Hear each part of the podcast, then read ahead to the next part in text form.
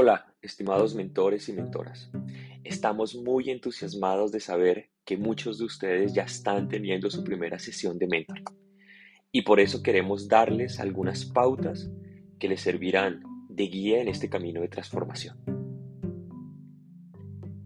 Luego de haber tenido tu sesión de mentoring, en donde el mentí te llevó su foda personal, sus objetivos SMART y claro, la matriz de conciencia y capacidad, me gustaría pedirte que hagas lo siguiente.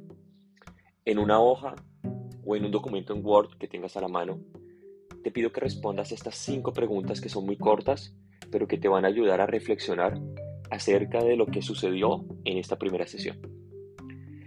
Primera pregunta. ¿Qué necesita o quiere realmente este ser humano? Segunda pregunta. ¿Qué le está deteniendo de conseguirlo?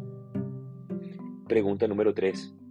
¿En qué estado se encuentra en este momento ese ser humano? Pregunta 4. ¿Cuál es su modelo del mundo? Es decir, ¿cuáles son su sistema de creencias, la emoción en la que vive actualmente y sus necesidades? Y finalmente la pregunta número 5. ¿Qué creencias o patrones emocionales le impulsan con mayor frecuencia a este ser humano? Recuerda, tu objetivo es ayudar a este ser humano a eliminar los patrones de desempoderamiento existentes y crear nuevos patrones positivos para que pueda tomar mejores decisiones que le ayuden a conseguir la satisfacción a largo plazo.